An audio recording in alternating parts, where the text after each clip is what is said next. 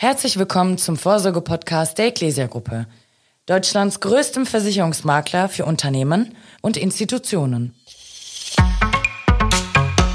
Hallo, mein Name ist Mike Naskowitz aus dem Kundenservice der betrieblichen Altersvorsorge bei der Ecclesia-Gruppe. Bei mir sitzen heute Michael Schwab und aus dem Bereich private Vorsorge André Budde. Hallo Michael. Hallo Mike.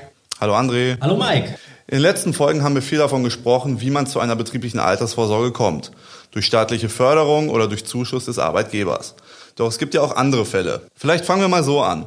Wenn ich den Arbeitgeber verlasse, darf ich dann meine betriebliche Altersvorsorge behalten? Meistens ja, kann man so sagen.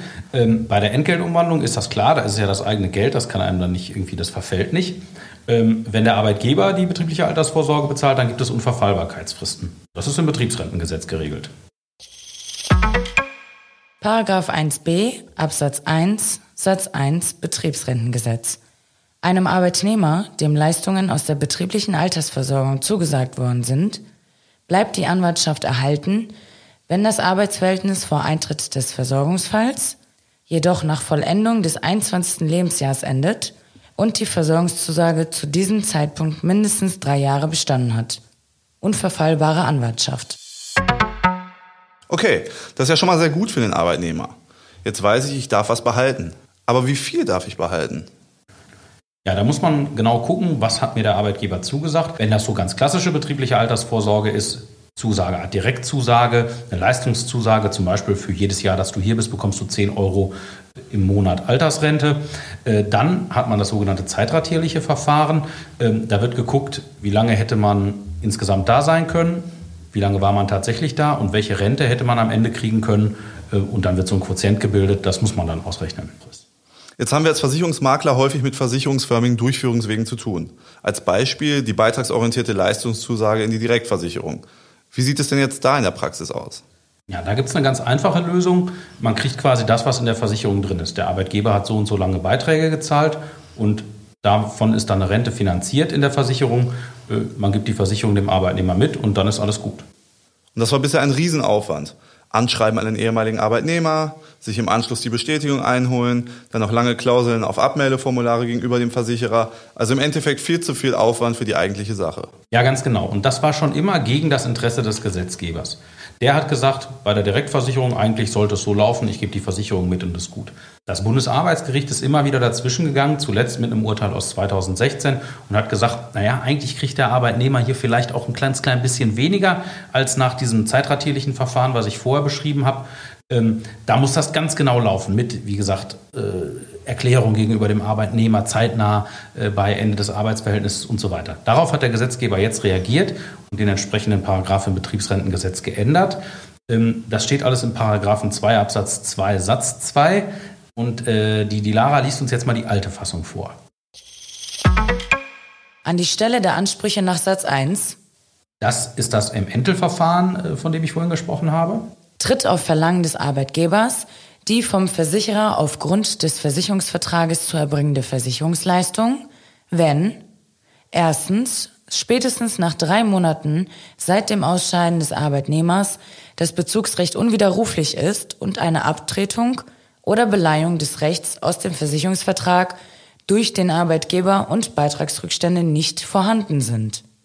Zweitens, vom Beginn der Versicherung, frühestens jedoch vom Beginn der Betriebszugehörigkeit an, nach dem Versicherungsvertrag die Überschussanteile nur zur Verbesserung der Versicherungsleistung zu verwenden sind und drittens der ausgeschiedene Arbeitnehmer nach dem Versicherungsvertrag das Recht zur Fortsetzung der Versicherung mit eigenen Beiträgen hat. Also kurz gesagt, wenn die sozialen Auflagen erstens, zweitens, drittens erfüllt sind, dann kann der Arbeitgeber sagen, nimm den Vertrag mit und gut ist.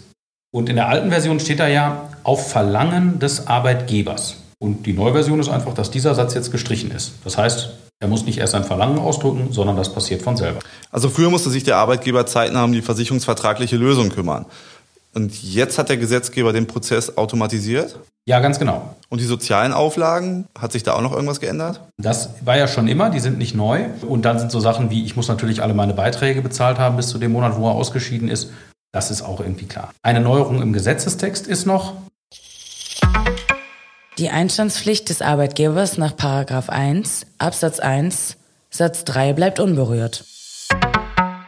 Dieser Paragraph 1 Absatz 1 Satz 3, da steht drin, auch wenn das über einen Versicherer durchgeführt wird, die betriebliche Altersvorsorge, haftet am Ende doch der Arbeitgeber. Das ist aber immer so. Das hat man quasi überall in der betrieblichen Altersvorsorge. Dass, wenn jetzt der Versicherer pleite ginge, dann könnte der Arbeitnehmer auf den Arbeitgeber zukommen. Aber das ist so der Fall, dass bei einer Direktversicherung der Versicherer pleite geht. Äh, das, das ist jetzt nicht das, was man erwarten muss quasi. Wo wir jetzt gerade vom Versicherer sprechen, was passiert denn jetzt mit dem Versicherungsvertrag? Ja, genau, da muss man noch drauf achten.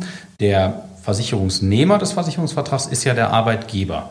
Und der muss jetzt zum Zeitpunkt des Ausscheidens noch dem Versicherer sagen, pass mal auf, ich gebe diesen Vertrag an den Arbeitnehmer ab. Das ist aber eine ganz kurze Erklärung, das sind quasi nur ein paar Wörter, da muss ich jetzt nicht wie früher vier Zeilen, fünf Zeilen juristische Fachausdrücke hintereinander rein. Ja, das ist eine gute Sache, macht es dem Arbeitgeber im Endeffekt auch einfacher. Aber vielleicht noch zu den praktischen Konsequenzen. Was macht der Arbeitnehmer mit dem mitgegebenen Vertrag? Das ist ja dann sozusagen Privatsache. Aber ich glaube, da frage ich am besten unseren Experten André Budde. Ja, also grundsätzlich hat oder stehen dem Arbeitnehmer dann verschiedenste Möglichkeiten frei. Die erste Möglichkeit wäre natürlich, einen solchen Vertrag auf einen neuen Arbeitgeber äh, zu übertragen, sprich mitzunehmen. Solche Fragen erreichen uns oft. Ich denke, dazu machen wir mal eine separate Folge. In Ordnung. Dann betrachten wir einfach nur die Variante ohne ähm, neuen Arbeitgeber. Da hat äh, der ähm, ausscheidende Mitarbeiter dann halt die Möglichkeit, den Vertrag beitragspflichtig fortzuführen, sprich aus seinem Nettoentgelt weiter zu besparen. Die Alternative dazu wäre, wenn er sagt, okay, ich möchte oder kann mir das an der Stelle nicht erlauben, den Vertrag beitragsfrei zu stellen. Wichtig dabei ist einfach für den Arbeitnehmer zu prüfen, zum einen, über welche Art von Vertrag spreche ich, denn gerade bei alten Verträgen ist es oftmals so, dass die noch einen sehr guten und auch hohen Garantiezins haben, den man am, äh, heute am Markt so nicht mehr bekommt. Und darüber hinaus äh, gibt es dann halt auch weitere Vertragsbestandteile, wie als Beispiel einen, äh, einen wichtigen Biometrieschutz, ähm, als Beispiel die Berufsunfähigkeitsversicherung. Auch da sollte man dann halt ähm, gesteigertes Augenmerk drauf legen, ob und inwieweit solche Zusatzbausteine versichert sind, damit ähm, im Zweifelsfalle bei einer Beitragsfreistellung wichtiger Versicherungsschutz nicht verloren geht. Aber wenn ich dann aus dem Netto zahle, führt das dann nicht zur Doppelverbeitragung und Doppelversteuerung? Nein, das äh, führt äh, zu keiner Doppelverbeitragung oder Versteuerung, denn äh, letzten Endes ist es so, dass die Leistungen, die aus dem Versicherungsvertrag dann bei Ablauf erbracht werden, durch den Versicherer aufgeteilt werden können, sprich das, was äh, vormals im äh, Zuge der betrieblichen Altersvorsorge durch Entgelt finanziert wurde, wird dann halt ähm, sozialversicherungstechnisch zur Kranken- und Pflegeversicherung berücksichtigt, als auch äh, voll steuerpflichtig.